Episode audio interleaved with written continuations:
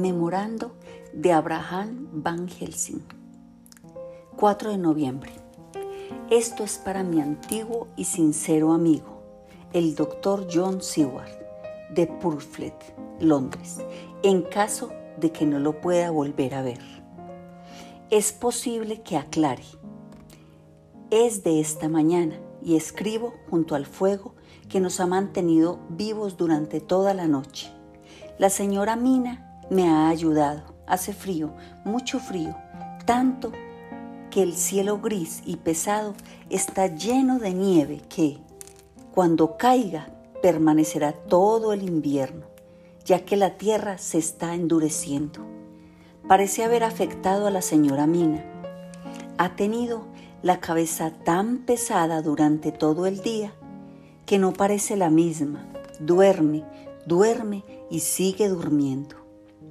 Ella, que es siempre tan vivaz, no ha hecho casi nada, nada en todo el día. Hasta ha perdido el apetito. No hizo ninguna anotación en su diario. Ella que tan fielmente había escrito en cada una de nuestras paradas. Algo me dice que algo no marcha bien. Sin embargo, esta noche está más vivaz. Su largo sueño del día la ha refrescado y ahora está tan dulce y despierta como siempre. Traté de hipnotizarla al amanecer, pero sin resultado. El poder ha ido disminuyendo día a día y esta noche me falló por completo. Bueno, que se haga la voluntad de Dios, cualquiera que sea y a donde quiera que nos lleve. Ahora pasemos a lo histórico, ya que la señora Mina no escribió en su diario.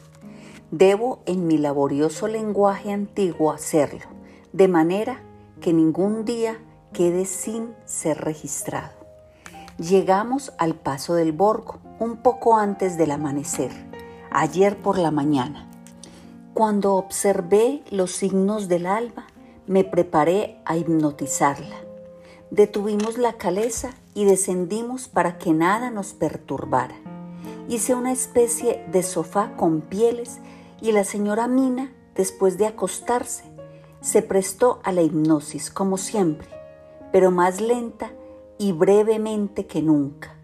Como antes su respuesta fue oscuridad y aguas agitadas. Luego despertó vivaz y radiante y continuamos nuestro camino para llegar pronto al paso. En esta hora y lugar, ella se llenó de un nuevo entusiasmo, un nuevo poder se manifestó en ella, ya que señaló un camino y dijo, este es el camino. ¿Cómo lo sabe? inquirí. Por supuesto que lo sé, contestó ella y al cabo de una pausa añadió, ¿acaso no viajó por él mi Jonathan y escribió todo lo relativo a su viaje? En un principio pensé que era algo extraño, pero pronto vi que solo podía ser ese camino. Es muy poco utilizado y sumamente diferente del camino que conduce de Bucovina a Bistrix, que es más ancho y duro. De manera que tomamos ese camino. Encontramos otros. No siempre estábamos seguros de que fueran verdaderos caminos, ya que estaban descuidados y cubiertos de una capa de nieve. Los caballos lo sabían. Les dejaba las riendas sueltas y los animales continuaban pacientemente, una detrás de otra. Encontramos todas las referencias que Jonathan anotó en su maravilloso diario. Luego proseguimos durante largas horas. En un principio le dije a Mina que durmiera. Lo intentó y logró hacerlo. Durmió todo el tiempo hasta que por fin sentí que las sospechas crecían en mí e intenté despertarla. Pero ella continuó durmiendo y no logré despertarla a pesar de que lo intenté.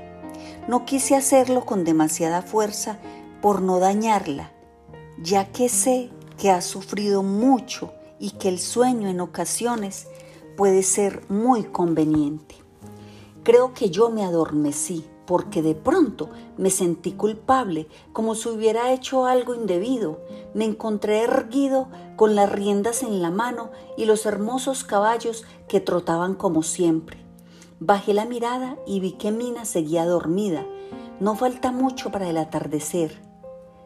Y sobre la nieve la luz del sol parece una enorme corriente amarilla de manera que proyectamos una larga sombra en donde la montaña se eleva verticalmente. Estamos subiendo y subiendo y todo es, oh, muy agreste y rocoso, como si fuera el fin del mundo. Luego desperté a Mina, esta vez con gran dificultad, y luego traté de hacerla dormir hipnóticamente, pero no lo logré. Era como si yo no estuviera allí sin embargo, vuelvo a intentarlo repetidamente hasta que de pronto nos encontramos en la oscuridad, de manera que miro a mi alrededor y descubro que el sol se ha ido. Mina se ríe y me vuelvo hacia ella. Ahora está bien despierta y tiene tan buen aspecto como nunca le había visto desde aquella noche en Carfax cuando entramos por primera vez en casa del conde. Me siento asombrado e intranquilo, pero esta vez está tan vivaz, tierna y solícita conmigo que olvido todo el temor. Enciendo un fuego ya que trajimos con nosotros una provisión de leña y ella prepara alimentos mientras yo desato los caballos y los acomodo en la sombra para alimentarlos. Luego cuando regresé a la fogata, ella tenía mi cena lista. Fui a ayudar, pero ella me sonrió y me dijo que ya había comido, que tenía tanta hambre que no había podido esperar. Eso no me agradó y tengo terribles dudas, pero temo asustarla y no digo nada al respecto. Mina me ayudó, comí y luego nos envolvimos en las pieles y nos acostamos junto al fuego le dije que durmiera y que yo velaría, pero de pronto me olvido de la vigilancia y cuando súbitamente me acuerdo de que debo hacerlo, la encuentro tendida, inmóvil, pero despierta, mirándome con ojos muy brillantes. Esto sucedió una o dos veces y pude dormir hasta la mañana. Cuando desperté, traté de hipnotizarla, pero a pesar de que ella cerró obedientemente los ojos, no pudo dormirse. El sol se elevó cada vez más y luego el sueño llegó a ella demasiado tarde. Fue tan fuerte que no despertó. Tuve que levantarla y colocarla dormida en la caleza. La señora continúa dormida y su rostro parece más saludable, sonrosado que antes y eso no me gusta. Tengo miedo, mucho miedo. Tengo miedo de todas las cosas, hasta de pensar, pero debo continuar mi camino. Lo que nos jugamos es algo de vida o muerte, o más, y no debemos vacilar un instante. 5 de noviembre por la mañana. Permítaseme ser exacto en todo, puesto que aunque tú y yo hemos visto juntos cosas extrañas, puedes comenzar a pensar que yo, Van Helsing, estoy loco, que los horrores y las tensiones tan prolongadas han logrado al fin trastornar mi cerebro. Viajamos todo el día de ayer, acercándonos cada vez más a las montañas y recorriendo un terreno cada vez más agreste y desierto. Hay precipicios gigantescos, amenazadores y muchas cascadas. Mina sigue durmiendo y aunque yo sentí hambre y comí, no logré despertarla, ni siquiera para comer. Comencé a temer que el hechizo fatal del lugar se estuviera apoderando de ella, ya que está manchada con ese bautismo de sangre del vampiro. Bien, me dije a mí mismo, si duerme todo el día, también es seguro que yo no dormiré durante la noche. Mientras viajábamos por el camino agreste, ya que se trataba de un camino antiguo y deteriorado, me dormí. Volví a despertarme con sentimiento de culpa y descubrí que Mina seguía dormida y que el sol estaba muy bajo, pero en efecto todo había cambiado. Las amenazadoras montañas parecían más lejanas y nos encontrábamos cerca de la cima de una colina de pendiente muy pronunciada y en cuya cumbre se encontraba el castillo, tal como Jonathan indicaba en su diario. Inmediatamente me sentí intranquilo y temeroso, debido a que ahora, para bien o para mal, el fin estaba cerca. Desperté a Mina y traté nuevamente de hipnotizarla, sin obtener ningún resultado. Luego, la profunda oscuridad cayó sobre nosotros, porque aún después del ocaso los cielos reflejaban el sol oculto sobre la nieve y todo estaba sumido en una gigantesca penumbra. Desenganché los caballos y les di de comer. Luego encendí el fuego e hice que Mina que ahora estaba más despierta y encantadora que nunca, se sentara cómodamente entre sus pieles. Preparé la cena, pero no quiso comer. Dijo simplemente que no tenía hambre. No la presioné y cené porque necesitaba estar fuerte. Luego, presa aún del temor por lo que pudiera suceder, tracé un círculo grande en torno a Mina y sobre él coloqué parte de la hostia sagrada y la desmenucé finamente para que todo estuviera protegido. Ella permaneció sentada todo el tiempo, tan tranquila como si estuviera muerta, y empezó a ponerse cada vez más pálida, casi hasta el mismo color de la nieve. No pronunció palabra, pero cuando me acerqué a ella, se abrazó a mí y noté que la pobre se estremecía de la cabeza a los pies con un temblor doloroso de ver. A continuación, cuando se tranquilizó un poco, le dije, ¿no quiere usted acercarse al fuego? Deseaba hacer una prueba. Se levantó obedeciendo, pero en cuanto dio un paso, se detuvo y permaneció inmóvil, como petrificada. ¿Por qué no continúa? le pregunté. Ella meneó la cabeza y retrocediendo volvió a sentarse en su lugar. Luego, mirándome con los ojos muy abiertos, como los de una persona que acaba de despertar de un sueño, me dijo con sencillez, no puedo, y guardó silencio. Me alegró porque sabía que, si ella no podía pasar, ninguno de los vampiros a los que temíamos podría hacerlo, aunque era posible que hubiera peligros para su cuerpo, al menos su alma estaba a salvo.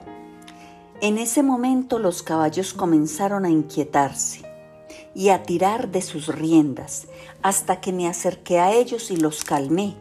Cuando sintieron mis manos sobre ellos, piafaron en tono bajo, como de alegría Frotaron sus hocicos en mis manos y permanecieron tranquilos durante un momento. Varias veces en el curso de la noche me levanté y me acerqué a ellos, hasta que llegó el momento en que toda la naturaleza se encuentra en su punto más bajo de vitalidad.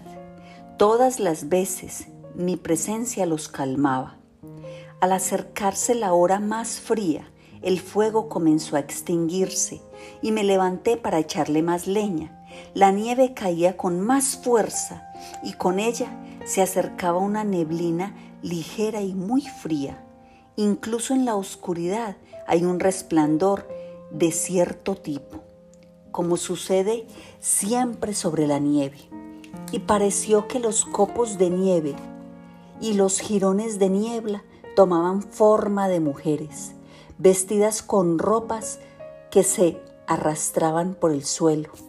Todo parecía muerto y reinaba un profundo silencio que solamente interrumpía la agitación de los caballos. Comencé a sentir un tremendo miedo, Pero entonces me llegó el sentimiento de seguridad gracias al círculo dentro del que me encontraba. Comencé a pensar también que todo se debía a mi imaginación, al hecho de que era de noche, a causa del resplandor, de la intranquilidad, de la fatiga y de la terrible ansiedad. Era como si mis recuerdos de las terribles experiencias de Jonathan me engañaran porque los copos de nieve y la niebla comenzaron a girar en torno a mí, hasta que pude captar una imagen borrosa de aquellas mujeres que lo habían besado. Luego los caballos se agacharon cada vez más y se lamentaron aterrorizados, como los hombres lo hacen en medio del dolor. Sentí temor por mi querida Mina, cuando aquellas extrañas figuras se acercaron y me rodearon. La miré, pero ella permaneció sentada tranquila, sonriéndome. Cuando me acerqué al fuego para echarle más leña, me tomó una mano y me retuvo. Luego susurró con una voz que uno escucha en sueños, sumamente baja. No, no, no salga, aquí está seguro. Me volví hacia ella y le dije, mirándola a los ojos, pero ¿y usted? Es por usted por quien temo. Al oír eso, se echó a reír, con una risa ronca e irreal, y dijo, ¿teme por mí? ¿Por qué teme por mí? Nadie en todo el mundo está mejor protegido contra ellos que yo. Y mientras me preguntaba el significado de sus palabras, una ráfaga de viento hizo que la llama se elevara y vi la cicatriz roja en su frente. Luego lo comprendí. Y si no lo hubiera comprendido entonces, pronto lo hubiera hecho. Gracias a las figuras de niebla y de nieve que giraban y que se acercaban, pero manteniéndose lejos del círculo sagrado. Luego comenzaron a materializarse hasta que, si Dios no se hubiera llevado mi cordura, porque lo vi con mis propios ojos, estuvieron ante mí en carne y hueso, las mismas tres mujeres que Jonathan vio en la habitación cuando le besaron la garganta. Yo conocía las imágenes que giraban, los ojos brillantes y duros, las dentaduras blancas, el color sonrosado y los labios voluptuosos. Le sonreían continuamente a la pobre Mina.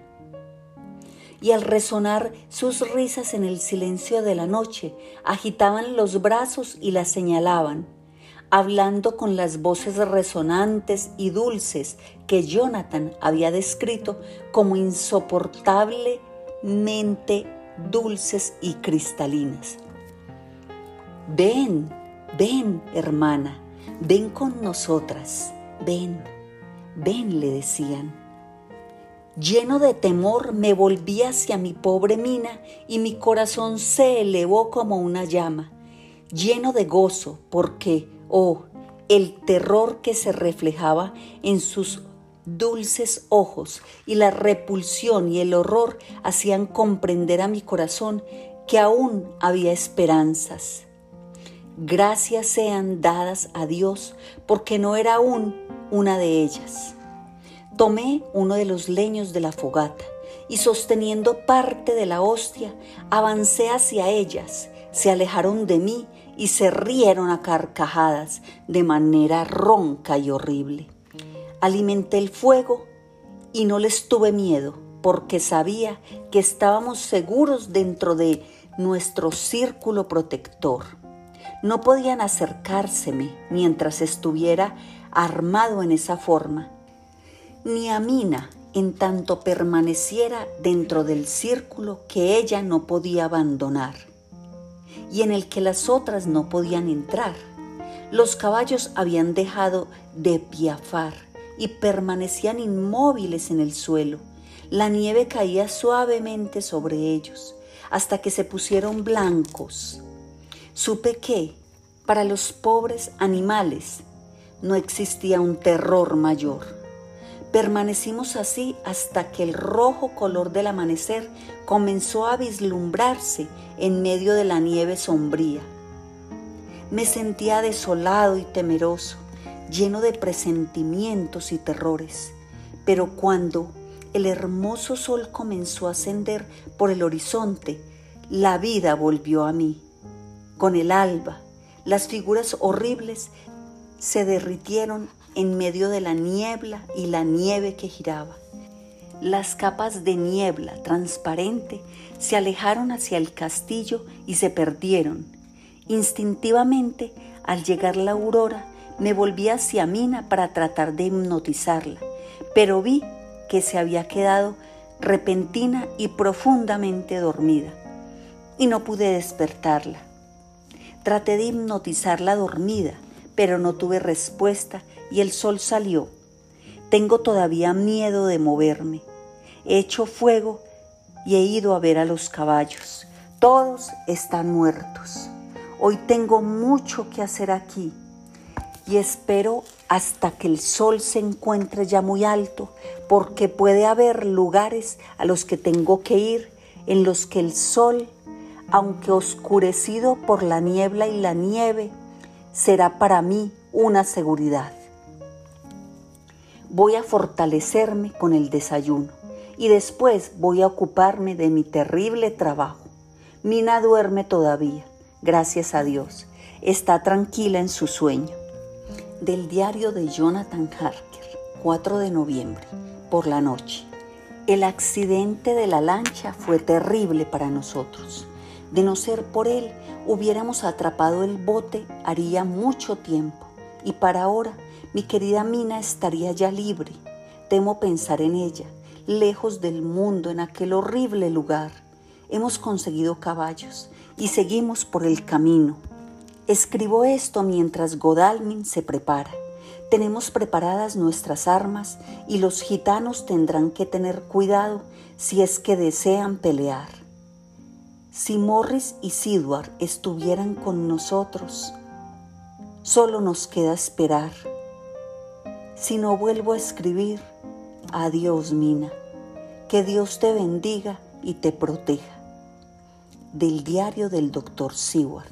5 de noviembre al amanecer, vemos la tribu de gitanos delante de nosotros, alejándose del río en sus carretas. Se reúnen en torno a ellas y se desplazan apresuradamente como si estuvieran siendo acosados. La nieve está cayendo lentamente y hay una enorme tensión en la atmósfera. Es posible que se trate solamente de nuestros sentimientos, pero la impresión es extraña. A lo lejos oigo el aullido de los lobos, la nieve los hace bajar de las montañas y el peligro para todos es grande y procede de todos lados. Los caballos están casi preparados y nos ponemos en marcha inmediatamente. Vamos hacia la muerte de alguien. Solamente Dios sabe de quién, a dónde o de qué o cuándo o cómo puede suceder. Memorando del doctor Van Helsing, 5 de noviembre por la tarde. Por lo menos estoy cuerdo. Gracias a Dios por su misericordia en medio de tantos sucesos, aunque hayan resultado una prueba terrible.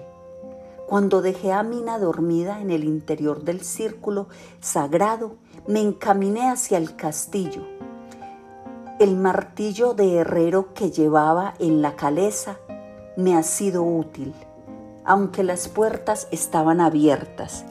Las hice salir de sus goznes oxidados para evitar que un intento maligno o mala suerte pudieran cerrarlas de tal modo que una vez dentro me impidiera volver a salir. Las amargas experiencias de Jonathan me sirven. Recordando su diario, encuentro el camino hacia la vieja capilla, ya que es allí donde voy a tener que trabajar. La atmósfera era sofocante, parecía que había en ella algún ácido sulfuroso que me atontó un poco, o bien oía un rugido, o me llegaban los aullidos de los lobos. Entonces me acordé de mi querida Mina y me encontré en medio de un terrible dilema. No me he permitido traerla a este horrendo lugar, sino que la he dejado a salvo de los vampiros en el círculo sagrado. Sin embargo, había lobos. Resolví que tenía que hacer el principal trabajo en el castillo y que en el tocante a los lobos deberíamos someternos a la voluntad de Dios. De todos modos, eso significaría solo la muerte y la libertad. Así que me decidí por ella. Si la elección hubiera sido por mí, no me hubiera sido difícil decidirme. Era mil veces mejor encontrarse en medio de una jauría de lobos que en la tumba del vampiro. Por consiguiente decidí continuar mi trabajo. Sabía que había al menos tres tumbas, las cuales estaban habilitadas. De modo que busqué sin descanso y encontré una. Estaba tendida en un sueño de vampiro, tan llena de vida y de voluptuosa belleza que me estremecí, como si me dispusiera a cometer un crimen.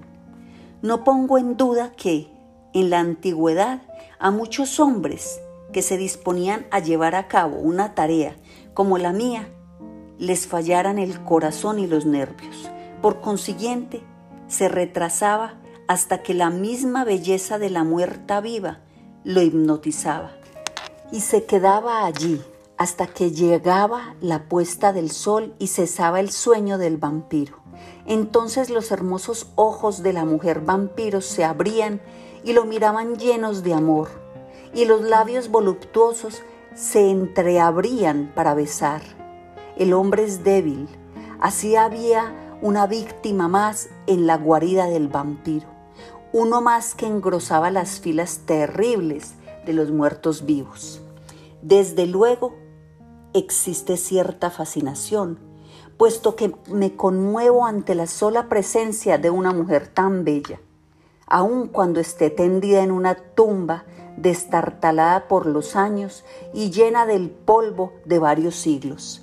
Aunque había ese olor horrible que flotaba en la guarida del conde, sí, me sentía turbado. Yo, Van Helsing, a pesar de mis propósitos y de mis motivos, sentía la necesidad de una demora que parecía paralizar mis facultades y aferrarme el alma.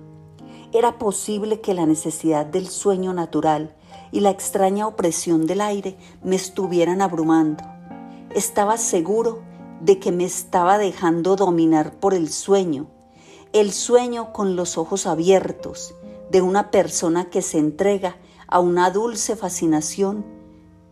Cuando llegó a través del aire silencioso y nevoso un gemido muy prolongado, tan lleno de aflicción y de pesar, que me despertó como si hubiera sido una trompeta, puesto que era la voz de Mina la que estaba oyendo. Luego me dediqué a mi horrible tarea y descubrí, levantando las losas de las tumbas, a otra de las hermanas, la morena.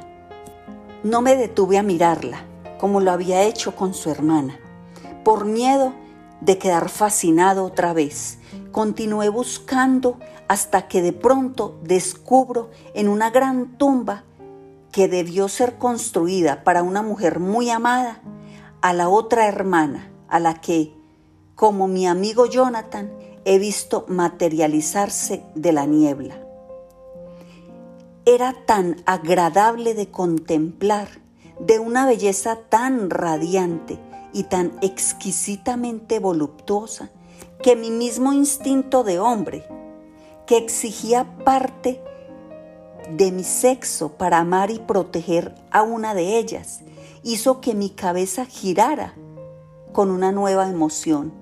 Pero gracias a Dios, aquel lamento prolongado de mi querida Mina no había cesado todavía en mis oídos, y antes de que el hechizo pudiera afectarme otra vez, ya me había decidido a llevar a cabo mi terrible trabajo.